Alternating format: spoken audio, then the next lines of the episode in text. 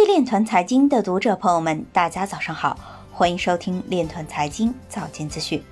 今天是二零二零年六月七日，星期日，农历庚子年闰四月十六。首先，让我们聚焦今日财经。莫斯科将使用区块链投票来表决俄罗斯宪法。墨西哥区块链行业在两年内增长了百分之九十。山东自贸区运用区块链等技术，加快搭建社会信用平台，推动项目企业落地。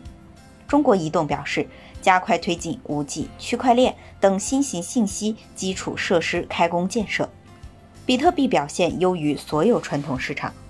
比特币网络的健康状况和流动性在减半后出现下降。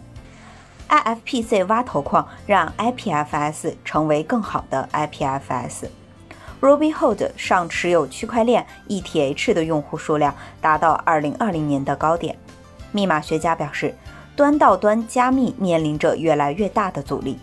摩根西创始人表示，以比特币计价来看股票价格显得很糟糕。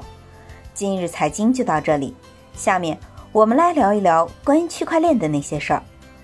据新华社六月五日消息，针对如何进一步加强全国一体化政务服务平台建设，北京市政府副秘书长、北京市政务服务管理局局长王军建议，建立科技驱动的政务服务新模式，以区块链、人工智能、大数据、五 G 通信等新技术在政务服务领域的应用为突破。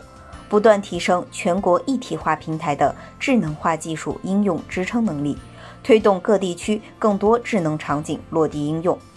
以上就是今天链团财经早间资讯的全部内容，感谢您的关注与支持，祝您生活愉快，我们明天再见。